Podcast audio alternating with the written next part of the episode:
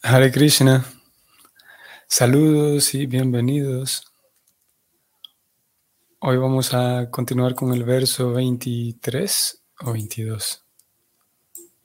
Yo pensaba que era el 22.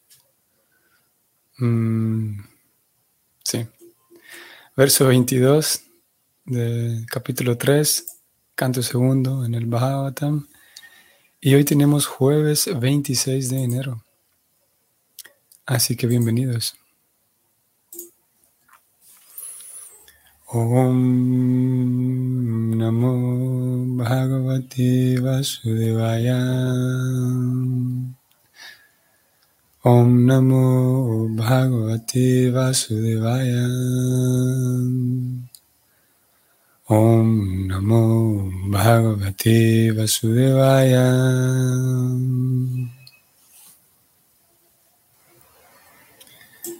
Vararjite te nayane naram linga nivisnurna niriksato yem padau nrinam tau drumayam nabuyau.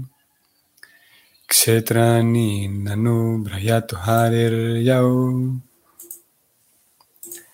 La traducción es la siguiente. Los ojos que no miran las representaciones simbólicas de la personalidad de Dios, Vishnu, sus formas, su nombre, su calidad, etc., son como los ojos que están estampados en las plumas del pavo real. Y las piernas que no se desplazan hacia los lugares sagrados donde se recuerda al Señor se considera que son como los troncos de los árboles. Vamos al comentario. Preocupada escribe lo siguiente. El sendero de la adoración de la deidad se les recomienda especial y enfáticamente a los devotos casados en la medida de lo posible, cada cabeza de familia, bajo la dirección del maestro espiritual, debe instalar la deidad de Vishnu, especialmente las formas tales como Radha Krishna, Lakshmi Narayana o Sita Rama, o cualquier otra forma del Señor, tales como Nrisimha, Varaha, Gauranitai, Matsya, Kurma, Shalagram Shila y muchas otras formas de Vishnu, tales como Trivikrama, Keshava, Achuta, Vasudeva, Narayana y Damodar. Según se recomienda en los Vaishnava Tantras o en los Puranas. Y la familia debe realizar la adoración estrictamente siguiendo las indicaciones y regulaciones del Archana Vidhi. Cualquier miembro de la familia que tenga más de 12 años de edad debe ser iniciado por un maestro espiritual genuino. Y todos los miembros del hogar deben dedicarse al servicio diario del Señor, comenzando desde la mañana a las 4 a.m. hasta la noche, las 10 p.m., por medio de la ejecución de Mangala Arati, Niranjana, Archana, Puja, Kirtana, Sringara, Boga Vaikali, Sadhya Arati, Pata, Boga, de noche, Sayana Arati, etc. El dedicarse a esa clase de adoración de la deidad, bajo la dirección de un maestro espiritual genuino, ayudará enormemente a los casados a purificar su misma existencia y a progresar rápidamente en el campo del conocimiento espiritual. El solo conocimiento libresco y teórico no es suficiente para el devoto neófito. El conocimiento libresco es teórico, mientras que el proceso de archana es práctico. El conocimiento espiritual se debe desarrollar mediante una combinación de conocimiento teórico y práctico. Y eso constituye la senda garantizada hacia el logro de la perfección espiritual. Para el devoto neófito, la preparación en el servicio devocional depende por entero del maestro espiritual experto, el cual sabe cómo dirigir a su discípulo para que progrese gradualmente hacia la senda que va de vuelta al hogar, de vuelta a Dios. Uno no debe convertirse en un pseudo maestro espiritual a modo de negocio para sufragar sus gastos familiares. Uno debe ser un maestro espiritual experto para liberar al discípulo de las garras de la muerte inminente. Srila Visvanatha Chakravarti Thakura ha definido las cualidades genuinas de un maestro espiritual. Y un, uno de los versos de esa descripción reza lo siguiente. Sri Vigrahara Dana Nitya Nana Singaratan Mandira Marjanadav Yuktasya Bhaktams Cha Topi Vande Guru Sri Charan Aravindan. Aquí lo que Prabhupada acaba de hacer es citar el, la, tercer, el tercer verso del Guru Vandana, perdón, el Guru Azteca, que son las ocho oraciones Para el maestro espiritual, que es la primera canción de, la liturgia de la mañana, es la primera canción que se canta en, los templos de ISKCON. No sé si otros, otras escuelas también, pero en los templos de ISKCON, Prabhupada lo, lo aprobó así. Sigo leyendo. Sri Vigraha es el archa, o sea, la adecuada y venerable forma del Señor y el discípulo debe estar dedicado a adorar a la deidad regularmente, mediante Sringara, mediante las debidas maneras de decorar y vestir, así como también mediante Mandira Marjana, mediante la limpieza del templo.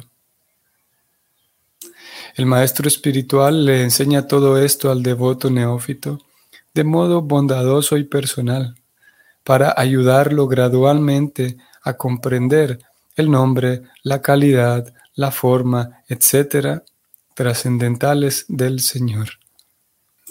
La atención que se ocupa en el servicio del Señor, especialmente en vestir a la deidad y en decorar el templo, junto con el kirtan musical y las instrucciones espirituales de las escrituras, son lo único que puede salvar al hombre común de las infernales atracciones cinematográficas y de la basura de las canciones sexuales que la radio transmite por todas partes. Si uno es incapaz de mantener un templo en su casa, debe ir al templo de alguna otra persona en el que se ejecuten regularmente todas las actividades mencionadas. Visitar el templo de un devoto y mirar las profusamente adornadas formas del Señor, bien vestidas en un templo santificado y bien decorado, le infunden inspiración espiritual a la mente mundana. La gente debe visitar lugares sagrados tales como Brindavana, en donde se mantienen específicamente esa clase de templos y de adoración de la deidad. Antiguamente, todos los hombres ricos, como los reyes y los ricos mercaderes, construían esos templos bajo las instrucciones de devotos expertos del Señor tales como los seis Goswamis. Y siguiendo los pasos de los grandes devotos, entre paréntesis, Anu Braya, El hombre común tiene el deber de sacar provecho de esos templos y de los festivales que se observan en los lugares sagrados de peregrinaje.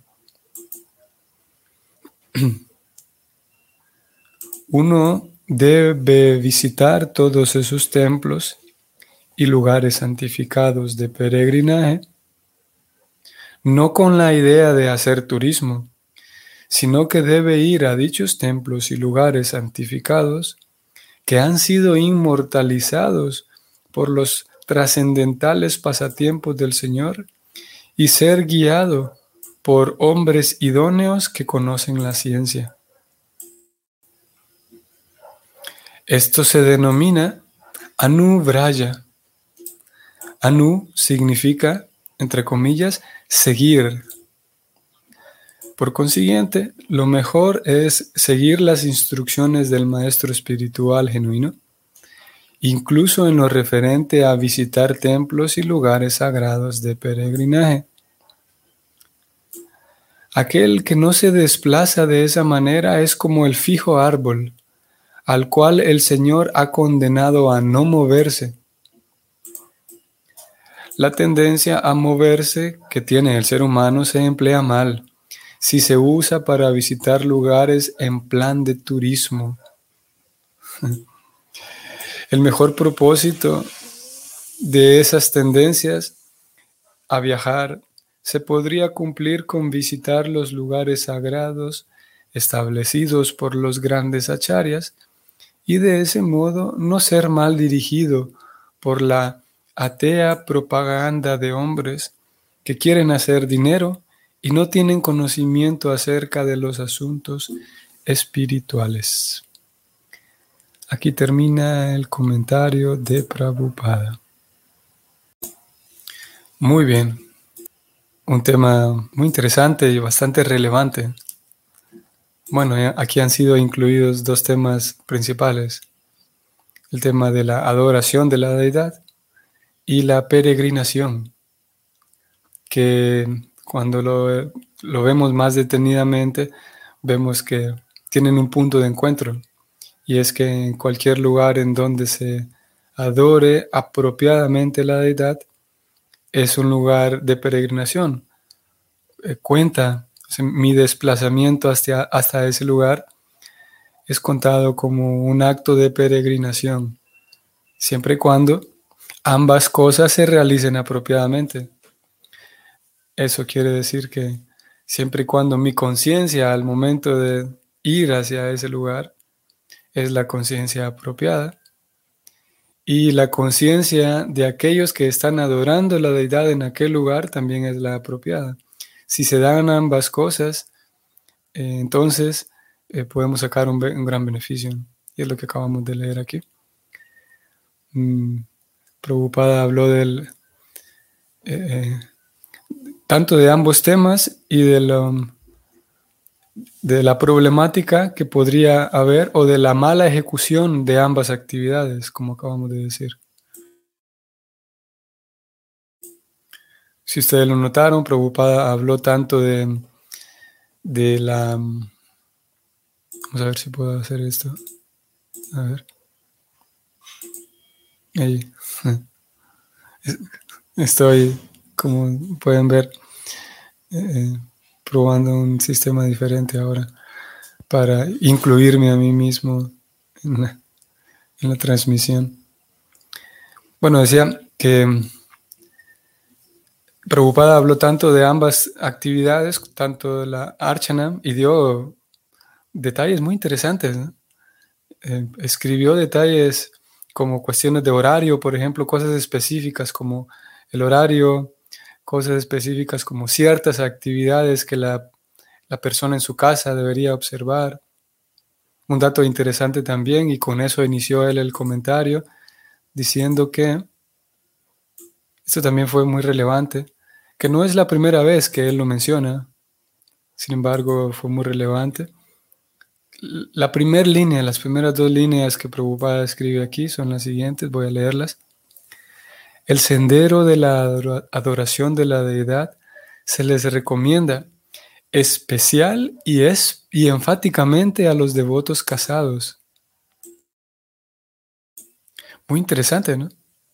Como digo, esta no es la primera vez que Prabhupada, estamos ya en el canto segundo y definitivamente no es la primera vez que él eh, declara eso, que el sistema de adoración de la deidad especialmente es para los devotos casados, ya que, sí, para los demás devotos que llevan una vida de renunciante, ya sea para los renunciantes aprendices como los brahmacharis, o los renunciantes establecidos como los sannyasis. Eh, en ambos casos, ellos están dedicados al estudio, ellos están dedicados a la peregrinación, como fue hablado hoy también.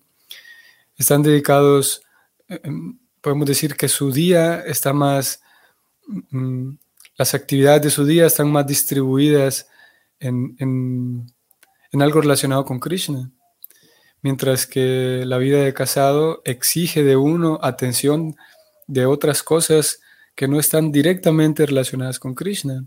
En el sentido, sabemos que todo, todo está relacionado con Krishna, pero en el sentido social, por ejemplo, hay que asistir al trabajo y pagar cuentas y reuniones y tantas cosas que obviamente uno aprende a vincular todo con Krishna, pero en general son actividades que exigen nuestra atención y que no son en sí directamente, actividades para recordarme a Dios si yo no estoy entrenado.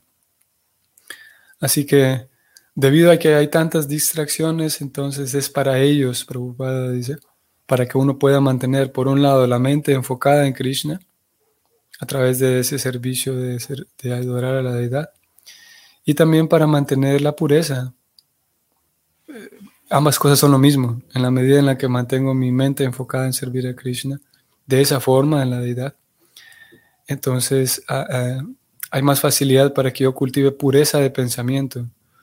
Mi capacidad de ver a Krishna en todos los demás actos del día va a depender de, en gran medida, de esa adoración a la deidad en mi propio templo, en mi propio altar, en mi propia casa, que yo observe a diario. Así que Prabhupada mencionó eso, de que es especialmente para los casados. Ah, estaba diciendo de que él mencionó tantos detalles aquí interesantes, incluso, y yo sé que para muchos esto pudo haber sido resaltante también, para mí lo fue. Esto de los horarios, por ejemplo, de 4 a 10 de la noche. También más abajo mencionó algo que realmente me, me sorprendió un poco. Prabhupada escribió lo siguiente, voy a subrayarlo y voy a leerlo. Cualquier miembro de la familia que tenga más de 12 años de edad debe ser iniciado por un maestro espiritual genuino. Eso, como dije, me pareció relevante. Si bien es verdad, él no lo escribe de manera mm, explícita, así de que cumplidos 12 años uno ya puede iniciarse. Si bien es verdad, no son esas exactamente las palabras, pero es prácticamente lo mismo. Y yo he mencionado ya en varias ocasiones, ustedes tal vez lo recordarán, de cómo el sistema de ISCON es que en general se inician personas adultas, porque se espera que la persona tenga un grado de madurez, que, es, que, que se dé cuenta de que esto es algo serio, que no es solamente una, como una moda, digamos, o como un asunto así de, de la ¿Saben cómo es eso? Cuando, cuando hay una edad más temprana, si más adolescente, uno se puede dejar impresionar por cada cosa, por, muchos fenómenos que ocurren. Y entonces espera que la persona no esté en, ese, en esa comprensión de simplemente una impresión emocional de su vida, pero que después de dos años se va a impresionar con otra cosa y se va a ir. Yo he mencionado eso en varias ocasiones, como en general esperamos o se espera que haya personas que comprenden con madurez qué es el servicio devocional para estar iniciadas. Más abajo también, para resaltar algo que me pareció también muy relevante, el conocimiento libresco es teórico, mientras que el, estoy leyendo, mientras que el proceso de archana es práctico. El proceso de archana es el servicio de la deidad, todo lo que abarca el costurar para un vestidito, por ejemplo, una, vestimenta para la deidad. Digo un vestidito porque sé que algunos de ustedes tal vez no estén muy familiarizados con todo el sistema de la deidad. Por ejemplo, en los templos de ISKCON, generalmente hay deidades grandes, digamos de un metro, un metro y medio, y a ellos les cambia de ropa y hay tantos servicios. Pero generalmente en casa, cuando hay este sistema de adoración de la deidad en casa, son deidades pequeñas. No, sé, no, tampoco hay una medida estandarizada, pero ¿cuántos? 15 centímetros, 12 centímetros. Entonces, por eso hablo de vestiditos, de pequeñas vestimentas para la deidad en casa. Eso, eso abarca Archana, el costurar para ellos, y tantas otras cosas, el ofrecer nuestros alimentos, en fin, tantas otras cosas que no lo vamos a describir hoy, ya que no es el tema. Sin embargo, Prabhupada dice que esa actividad de archana es necesaria porque nos, nos pone en un, un escalón más arriba que solamente el conocimiento libresco. Solamente saber no es suficiente. Voy a ir un poquito más arriba y voy a subrayar. Prabhupada dijo que el solo conocimiento libresco y teórico no es suficiente para el devoto neófito. Y el proceso de Archana nos pone ya a hacer algo práctico. Mm, no quisiera avanzar al siguiente punto sin antes mostrarles algo que Prabhupada menciona en el capítulo 5, texto 2 de la Gita, en relación a esto del conocimiento libresco. Aquí está. Vean lo que él escribe. Voy a subrayar, voy a leer. De manera que el ñana, entre paréntesis, el conocimiento de que uno no es este cuerpo material, sino que es un alma espiritual, ese ñana no es suficiente para la liberación. Uno tiene que actuar en la posición de alma espiritual, pues de lo contrario no hay escapatoria del cautiverio material.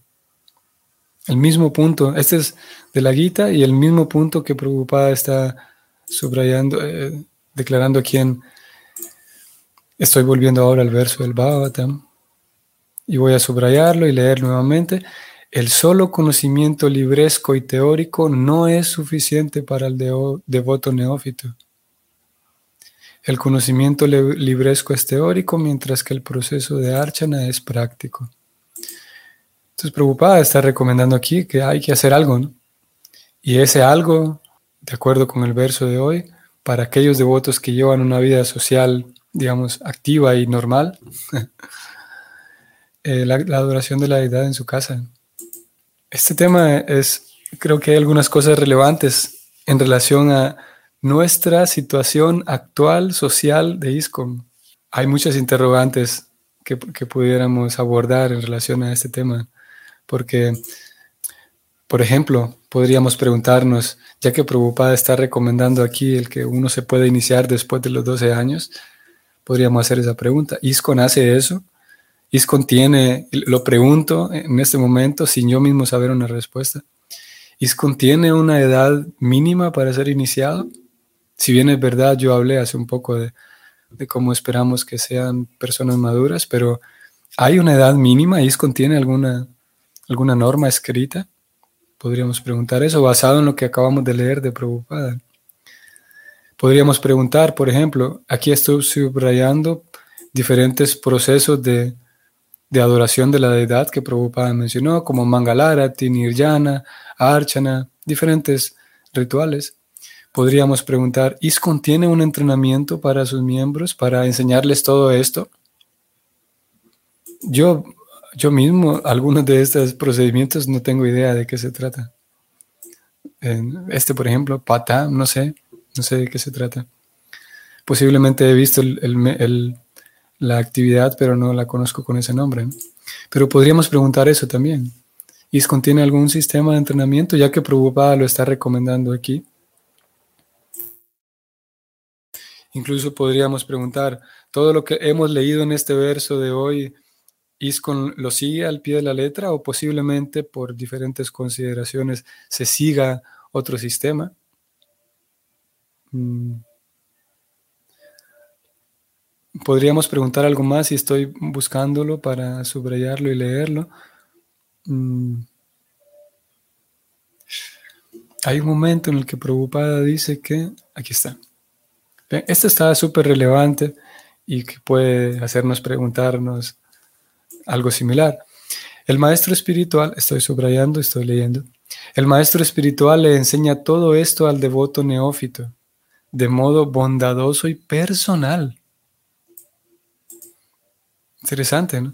Podríamos preguntar, ¿ISKCON tiene ese sistema en el cual, ok, yo quiero instalar una deidad en mi casa? Yo puedo pedirle a mi maestro espiritual que me enseñe de manera personal, así como este verso preocupado lo está escribiendo así. O si el maestro espiritual no me va a enseñar de manera personal, pero hay alguien más, hay un sistema que diseñado para que a mí se me enseñe de manera personal cómo adorar mi deidad en mi casa. O otra, otra pregunta. Voy a... Esta sesión ahora se volvió preguntas nada más porque yo no voy a dar respuestas para esto, por lo menos ahorita no. Una de las grandes preguntas, ¿cómo se instala una deidad en mi casa? ¿Hay un método para instalar una deidad en mi casa? Ya que Prabhupada habló aquí de una instalación. Prabhupada escribe lo siguiente, en la medida de lo posible, estoy subrayando, estoy leyendo, cada cabeza de familia bajo la dirección del maestro espiritual debe instalar la deidad de Vishnu. Pregunta, ¿cómo se instala? ¿Hay un método? ¿Hay un sistema? Y finalmente, eh, esto que me pareció también muy relevante, muy interesante, Prabhupada continúa diciendo que las formas, da una lista él de cuáles formas de deidad podemos instalar. Y habla de Radha Krishna, Lakshmi Narayan, Sitaram o cualquier otra forma del Señor, tal como Nrisimha, Baraja, Gauranitai, Matsya, Kurma, Shalagram Shila. Cualquiera de estas formas yo puedo escoger para, para poner en mi casa, para instalar en mi casa. ¿Hay un método para escoger alguna de ellas? Pregunta. Y Prabhupada sigue diciendo, o si no hay otras formas de Vishnu, dice él, como eh, Trivikrama, Trivikrama, Keshava, Chuta, Vasudeva, Narayan, Damodar. Así que, ¿hay un método para escoger cualquiera de ellas? ¿O hay alguien más que me va a indicar a mí cuál es la deidad que yo debo instalar? Mm, como dije, eh, podemos hacer todas esas preguntas y que son válidas. Yo en este momento las he presentado así de manera abierta, digamos. Posiblemente tengamos una respuesta para alguna de ellas. Posiblemente vayamos consiguiendo con el paso del tiempo algunas respuestas. Lo cierto es que no deja de ser muy relevante los datos aquí mencionados por Prabhupada. Nosotros vamos a quedar y vamos a, a cerrar con esto de que es necesario para, para aquellos que vivimos o para aquellos que viven en su casa, que llevan una vida de casado, es necesaria involucrarme en la adoración de la deidad.